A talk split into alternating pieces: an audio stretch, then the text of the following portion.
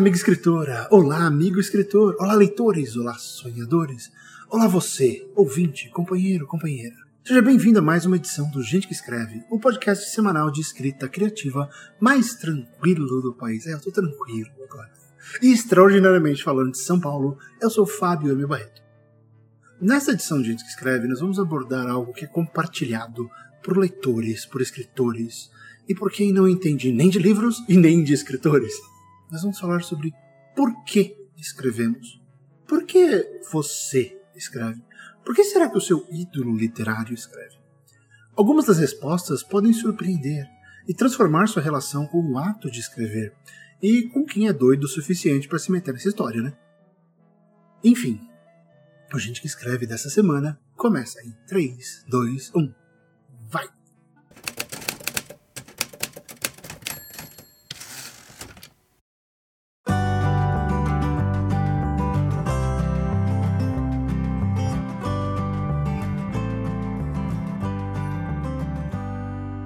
Escrever é um ato simples e qualquer um pode fazer. Você pega uma caneta, um pedaço de papel e coloca palavras nesse papel.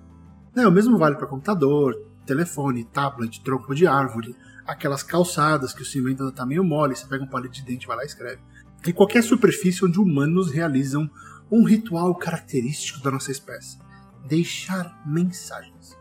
Aliás, nunca se escreveu tanto na história da humanidade. Uh, bem, nunca se escreveu tanto, mas nunca se escreveu tão mal, né? Mas essa é uma outra discussão. Mas o fato é, a gente tem escrito demais. Olha que dado curioso. Só em 2018, por exemplo, um adulto médio passou 3 horas e 35 minutos por dia em aparelhos móveis nos Estados Unidos. E boa parte desse tempo foi mexendo em app ou mandando mensagem. E a maioria desses apps envolvem leitura e envolve responder mensagem. Né? Uh, foi um aumento de 11 minutos em relação a 2017. Então a gente já consegue especular um pouco, de repente adivinhar, as, per as perspectivas para o próximo ano, na é verdade. Está crescendo cada vez mais, a gente está dependente. Né? Quem aí já está lutando para não ir ao banheiro com o telefone? Quer dizer, nem ir ao banheiro mais a gente consegue fazer sozinho, a gente precisa de companhia, é uma coisa louca. Mas enfim, ah, um parênteses aqui. Para você que diz que está com bloqueio criativo, para você que está achando que escrever tá difícil, pense nisso aqui. Se a gente passa tanto tempo escrevendo bobagem no WhatsApp, no Facebook, no Twitter, por que você ainda acredita na desculpa de que não tem tempo para escrever ou que a situação não é ideal? Sabe, para escrever seu livro, seu conto, ou tirar aquela ideia que nunca passou da terceira página? Pensa nisso. Enfim, voltando à vaca fria. A raça humana encontrou um jeito de ficar sozinha e em grupo. É estranho, a gente está sozinho, mas a gente está em grupo. Mas a gente continua sozinho, porque o grupo não se reúne mais, né, necessariamente em pessoa. Né? Cada um fica escondido atrás de um aparelhinho, mandando as mensagens, se comunicando, escrevendo. Mas enquanto uma pessoa normal passa tanto tempo mandando mensagens para não ficar sozinha, existe uma versão um pouco mais alucinada desse serzinho e nós temos um nome para isso. Qual será o nome dessa pessoa alucinada que gosta de escrever? Sim, é o escritor. Ou é o aspirante ao escritor, ou é o escritor que desistiu e quer voltar, enfim, quem escreve. Sabe, aliás, né, é, é engraçado esse termo escritor, a gente ainda tem o gênero no Brasil, né, então, assim que fala escritor, escritora. Eu, pessoalmente, eu prefiro o termo em inglês, writer, porque a razão é meio simples. Ele engloba todo mundo. Writer é quem escreve livros. Writer é quem escreve contos, é quem escreve roteiros, é quem é jornalista, é quem faz qualquer coisa com escrita. E aí, né, você tem as subdivisões, né? Você pode definir a pessoa pelo que ela é, mas você tem um termo maior e, e sem gênero, que é bem, que é bem interessante. E isso nos traz a uma pergunta que eu acho bem chave. É, é que né, a gente está falando de várias coisas que você faz com escrita. Então, por que será que os escritores decidem escrever? Eu mesmo comecei a escrever por profissão, e foi sem querer, né? Eu já contei essa história no Gente que Escreve número 1, um, se não me engano. Eu arrumei um estágio na redação do Estadão, quer dizer, a minha avó arrumou um estágio para mim lá, e o meu destino meio que estava selado, eu não conseguia mais fugir daquilo. Foi uma coisa muito insana. E eu já escrevia antes na escola, eu arriscava um poema aqui, uma carta de amor ali, uh, mas a escrita se manifestou de verdade lá dentro do jornal. né, meio por uma obrigação e ó, já estou aqui, vou aprender a fazer isso. E claro, né, cada, cada um tem uma história, você tem a sua história. Mas a minha história, por exemplo, ela é circunstancial, né? E ela não fala da razão do porquê eu comecei a escrever. Ela mostra o como. Veja só, né? Uh, eu até tenho uma resposta para essa pergunta, mas eu prefiro começar a tentar responder ouvindo, ouvindo gente grande. Ouvindo gente que faz isso há 30, 40, 50 anos. E, e acho que tem um pouco mais de rodagem do que eu para explicar isso. Eu queria começar citando o Cormac McCarthy. Ele escreveu A Estrada, ele escreveu muita coisa boa. Eu adoro A Estrada. Eu gosto do No Country for Old Men, mas não sei, A Estrada tem uma coisa estranha comigo. É um livro que não diz nada, mas eu fiquei desesperado ele inteiro. Sem parar. Enfim. O Cormac, ele, ele não sabe por que as pessoas escrevem. Nem porque ele escreve. Ele não sabe disso mas ele imagina que possa ser por tédio ou porque essas pessoas tenham falhado em alguma outra coisa. Quer dizer, ele vê a escrita como uma segunda, uma segunda vocação, uma segunda chance, ou um chamado, né? alguma coisa desse tipo. E, e, essa ideia do Cormac, ela é muito, ela é interessante porque é um contraponto a algo muito presente em todas as discussões sobre a escrita criativa comercial moderna, né? Você já ouviu falar da síndrome de impostor, que é aquela, aquela sensação de que a gente fica esperando alguém bater a porta e falar: Você não é escritor, pare com isso, continue no seu trabalho, ou largue esse computador e vá trabalhar num banco, alguma coisa desse jeito. Né? Uh, e, e, pelo que ele fala, se a pessoa se sentia fracassada em outra área, por que diabos ela ia se meter e entrar de cabeça num ramo que é essencialmente definido pela incerteza e pelo. Eu não vou falar chute, mas eu vou falar pelo. É, é, é, é, uma coisa. Escrevendo é uma coisa quase por instinto. Né? A gente vai seguindo os caminhos e fala que aqui tá melhor, eu vou por aqui. Então é, é meio louco você. Se ele tá certo e a gente vem. Uh, e acho que isso se aplica a pessoas mais velhas. Né? E, e, se ele tá certo e a pessoa se sentiu fracassada e ela foi escrever, ela não procurou um lugar muito sólido para amarrar o burro dela. Aí, eu tava lendo essa coisa do, do Cormac, eu lembrei de um negócio que a Sylvia Plath disse uma vez. A, a, a, definição dela é a seguinte: Quero escrever por ter a necessidade de encontrar a excelência em um meio capaz de traduzir e expressar a vida. Eu não vou me contentar apenas com o ato colossal de simplesmente viver. Ou seja, ela transforma, né, o ponto de vista dela, é transformar a ideia da escrita em algo maior que a vida, em algo que dá sentido para a vida. E é algo que ela quer, de fato, fazer para ficar boa. Né? Então é a busca por aquela perfeição, é uma coisa que eu converso às vezes com os alunos do CRI sobre entender, pelo menos no mínimo, entender a função de cada frase falar por que eu estou fazendo isso? Né? Por que eu escrevi? Não é porque escrevemos, mas por que eu escrevi essa frase? Qual é a utilidade dela? Por que eu dei vida para essa frase? E eu acho legal a Silvia Plath falar sobre essa questão de de, de, da necessidade de encontrar excelência. Quer dizer, ela talvez tivesse alguma coisa a provar para ela mesma e, obviamente, ela, ela chegou lá, ela conseguiu. Então é, é interessante, ela fala que ela quer traduzir e expressar a vida.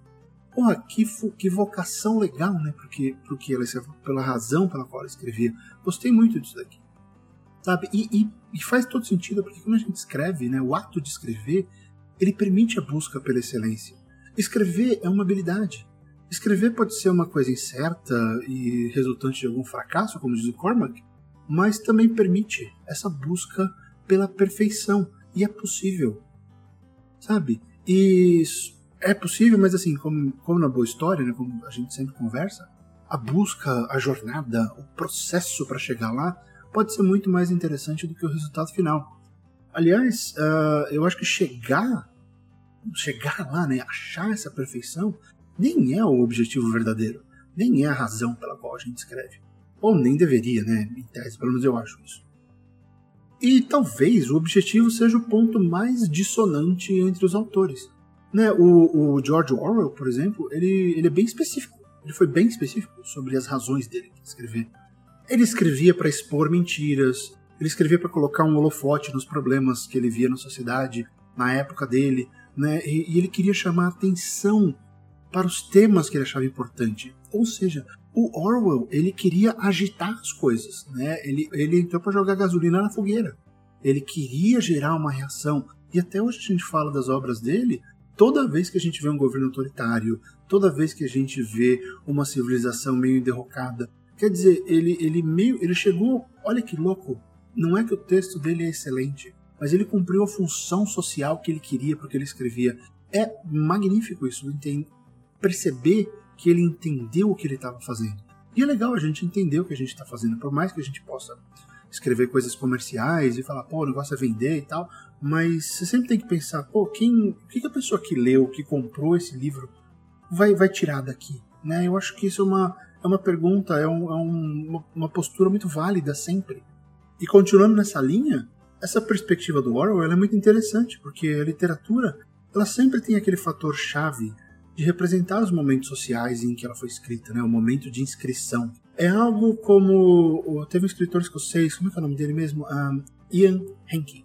O Ian Henke ele começou a carreira com uma série de detetives. Ah, uma série de detetive, né? Era um cara que tinha várias histórias.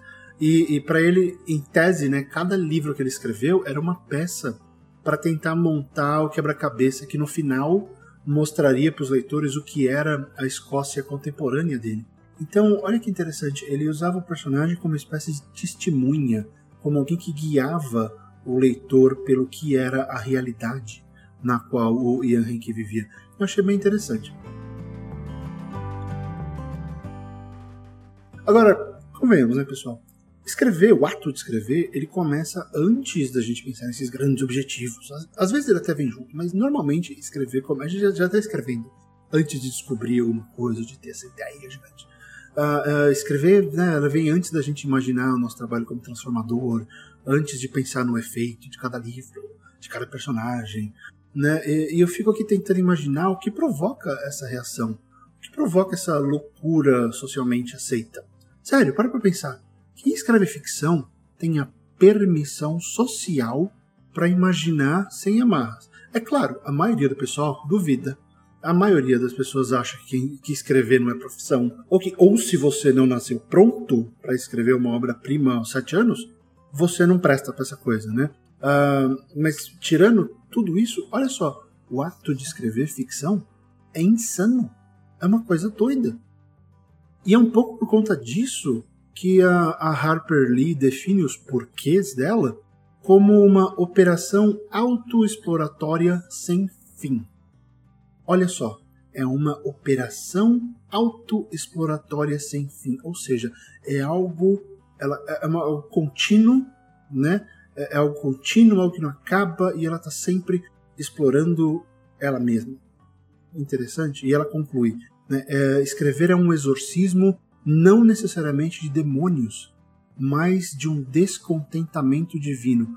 Que porrada! Quer dizer, escrever tem uma. A gente já viu o Orwell, por exemplo, com a função social, com a função grande, e a Harper Lee, ela vai para aquela coisa interna. Ela escreveu para se descobrir. Ela escreveu para para afastar o descontentamento dela com as coisas. É muito legal né, ver esse tipo de perspectiva, porque a gente tem os dois, os dois extremos do, do espectro aqui. O, o grandioso, o que eu quero mudar a sociedade do Orwell, e eu quero meio que me mudar ou me descobrir com a Harper Lee. Então, é uma perspectiva bem legal, porque é claro que nós escrevemos para nós mesmos. Né? Nós somos o, o, primeiro leitor, né? muita gente fala disso. Mas tem um outro lado que ela fala desse, desse, desse exorcismo de, não de demônios, mas do descontentamento. E tem muita gente que sofre na escrita. E eu, eu imagino que quem escreva e sofra ou se martirize durante o processo, talvez devesse reavaliar um pouco as coisas, né? Porque tem, tem vários tipos de sofrimento e, e a gente não está falando aqui daquele sofrimento defendido pelo John Green. Uh, o, o, Green ele, ele, ele diz que o sofrimento pode trazer esperança. Né? Ele escreve ficção para tentar manter a esperança acesa mesmo que dentro da escuridão. Quer dizer, por isso que ele faz, o, o eu até brinco de vez em quando que é, o, que é a literatura doente, o ciclit, né? Porque sempre tem personagem com alguma doença, ou limitação, ou problema mais físico, e ele tenta encontrar esperança mesmo nessas situações claramente desesperançosas. O A Culpa das Estrelas faz isso, né? Uh, mas enfim, tem gente que escreve e sofre, né? Porque eu tô falando do sofrimento do ato de escrever.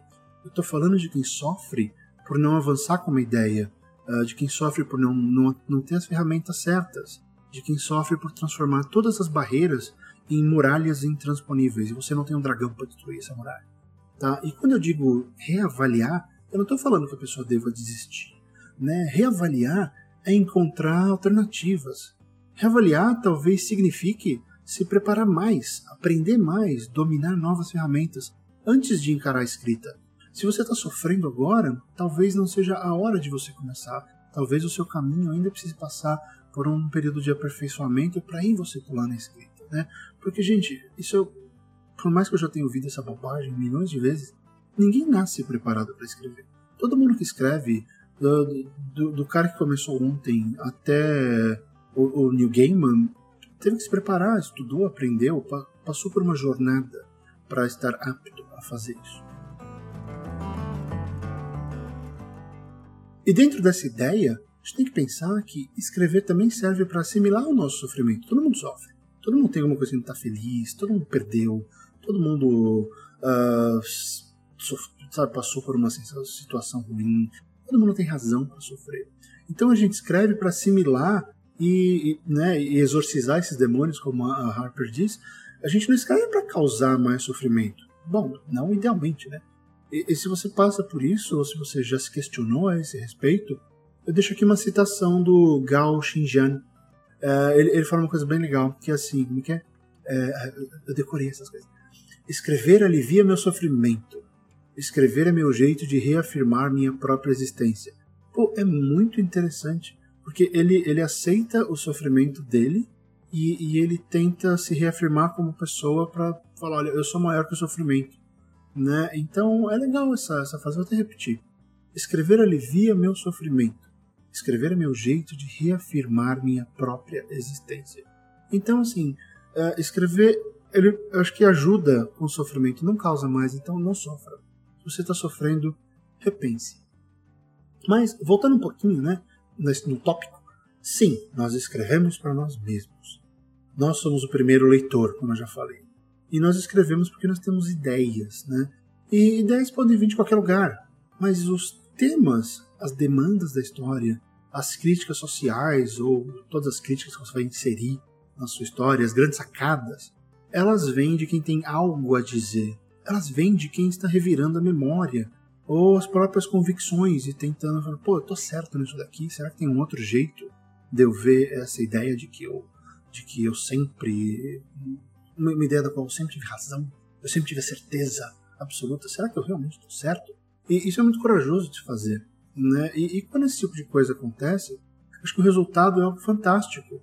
Que a Flannery O'Connor, a, irlandesa, obviamente, ela disse uma vez sobre os motivos dela, e eu achei uma entrevista bem bacana dela sobre isso. Ela, ela, ela fala o seguinte: ela escreve porque ainda não sabe o que está pensando até ela ler o que ela escreveu. Quer dizer, ela tem várias ideias, tá aquela loucura na cabeça dela, e, e ela, ela só consegue entender o que ela está pensando depois que ela pôs no papel. Então ela escreve para organizar a, a, as cabeças dela. É muito fantástico, sabe? Porque se a Harper fala sobre explorar, a Flannery fala sobre dar forma, né? Uh, é, é, meio que a forma ao resultado dessa exploração. As duas estão meio que relacionadas nesse aspecto. Ela dá forma às ideias, ela compreende as ideias dela. Quer dizer, a ideia de que a gente escreve para a gente mesmo é muito forte aqui. Né? Ela escreve para se compreender e para compreender o que ela pensa. Putz, muito legal. E assim, acaba que o que a Harper faz é o resultado do que a Flannery diz. Então, né, uma coisa é o resultado da outra. E como nesse caso, né, muita coisa na escrita é fruto de uma, de uma espécie bem, bem peculiar de ação e reação. Né? Como é que a gente escreve? Como é que é? Como é que é o ato da escrita? Você pega um teclado, uma caneta, um lápis, uma coisa, uma coisa que escreve e pega uma superfície e escreve uma palavra atrás da outra. A primeira palavra, a segunda palavra, a terceira palavra e assim vai. É um parágrafo depois do outro. Né? É uma construção de estímulos e resultados na sequência que você desejou colocar. Né? A gente controla, nós temos que nós temos que. Foi uma coisa que eu li no Wonder Book, eu esqueci o nome da autora que falou. Mas ela fala: eu trabalho com palavras, eu faço com que as palavras façam o que eu quero que elas façam. Ou seja, eu controlo as palavras. Né? Ah, isso que eu quis dizer com uma construção de estímulos e resultados. A gente organiza as palavras para elas chegarem lá. Escrever também pode ser uma ferramenta de controle. Né? Não só de quem vai ler, não só uma ferramenta de controle das ideias apresentadas, mas um jeito de controlar, de organizar a vida, as ideias, os pensamentos e de encontrar uma lógica para quem está escrevendo. É mais ou menos o que a Flannery falou. Né? É, ela pode ter defendido a, sentença como meio de organizar as próprias ideias, mas, por exemplo, o, o Chuck Palahniuk, ele, ele tem um ponto, ele tem um ponto além, ele vai um pouco além dessa ideia. Ele coloca a vida entre as razões pelas quais ele escreve. Porque quando o cara bota a vida na parada, fica bacana, né? Ele diz assim: a vida nunca funciona, exceto em retrospecto. Ele diz que ele escreve justamente por não poder controlar a vida, por não poder uh, guiar os acontecimentos da realidade, mas ele pode controlar a versão dele da vida. Então, e essa versão dele, ela se manifesta na literatura. É por isso que ele escreve, ou seja, ele viveu, ele, ele foi vítima da, da inexorabilidade da vida, das coisas aconteceram como elas tinham que acontecer, e aí ele, ok, não gostei disso, vou reorganizar algum evento, alguma coisa, alguma ideia, de um jeito que eu acho que faz mais sentido e que eu possa controlar e que me dê alguma, talvez, agora estou extrapolando, mas talvez dê algum senso de, de, de satisfação, de olha, agora sim, agora estou feliz com este episódio da existência. É uma das coisas, né, é uma inferência dentro daquilo que ele faz.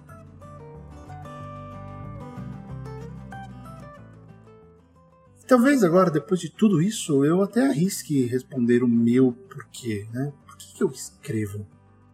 Eu escrevo por conta de um senso de liberdade, que é uma coisa que o Roald Dahl diz, né? E eu escrevo porque, sei lá, quando eu estou escrevendo, eu não sinto que eu deveria estar fazendo absolutamente nenhuma outra coisa além de escrever.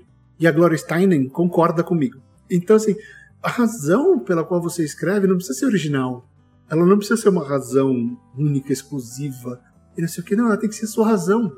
E quando você encontra mais gente que concorda com você, e no caso eu achei o Roald Dahl e a Gloria Steinem, que, que cada um concorda com um pedaço, sabe? Que eu gosto desse senso de liberdade criativa e eu não sinto que eu deveria estar fazendo absolutamente nenhuma outra coisa na hora que eu escrevo, e, e felizmente alguns leitores trazem essa perspectiva para mim muito antes de eu falar, porque acho que é a primeira vez que eu, olha só, que eu organizei essa sensação, que eu organizei esse pensamento.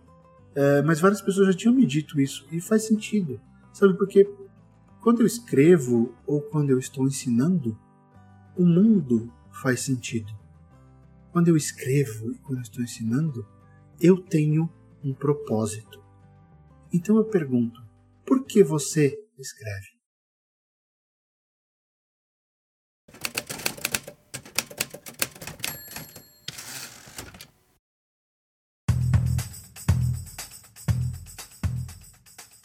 Muito bem, pessoal, esse foi o Gente que Escreve dessa semana, espero que vocês tenham gostado. E alguns recadinhos antes da gente terminar o programa. Só lembrando que eu estou com a minha plataforma de cursos de escrita criativa funcionando a plenos vapores, que é o escrevasuahistoria.net. Visita lá, descubra os cursos que eu tenho a oferecer. Algumas turmas já começaram, então você perdeu. Ah, que pena. Se você veio com essas turmas aí, obrigado, valeu.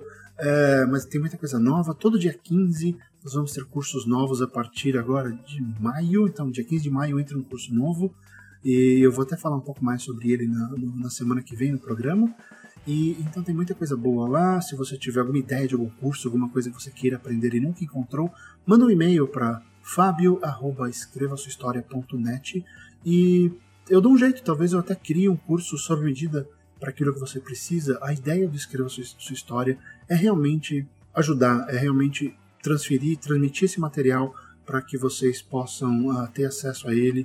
E, e, vocês sabem como é, eu sempre trago as coisas de fora, então a perspectiva é nova, a perspectiva é do mercado americano, e, e eu acho que com isso a gente consegue profissionalizar muito mais o que a gente tem feito no Brasil. Então, se você tiver ideias, entre em contato, eu farei o possível para criar alguma coisa dentro daquilo que você precisa. Ah, e o outro recadinho é, se você quer publicar ah, flash fictions, né, que são aquelas coisas bem curtinhas, tem ah, uma revista nova no mercado que é a Faísca. é meio que um spin-off da revista Mafagafo, da Jana Bianchi. A Faísca está aceitando submissões para Flash Fictions. Então entra lá no, no procura aí Mafagafo Revista, o link está aí no uh, o link tá aí na, na, postagem desse programa. Vê se você tem algum material pronto e, e submeta material, envie materiais, tá? E é claro, como eu sou um dos editores, uh, então de repente cai na minha mão para editar. Então seria bem legal um dia editar algum material de algum ouvinte, gente que escreve. E só lembrando, né, me siga nas redes sociais, eu estou no Twitter como Fábio M. Barreto, uh, no Instagram como SOS Hollywood e no Facebook também é SOS Hollywood. Uh, se você tiver qualquer dúvida, qualquer coisa a respeito do podcast, envie um e-mail para gente que escreve podcast@gmail.com. Então bom, pessoal, por hoje é só. Até a semana que vem e continuem escrevendo.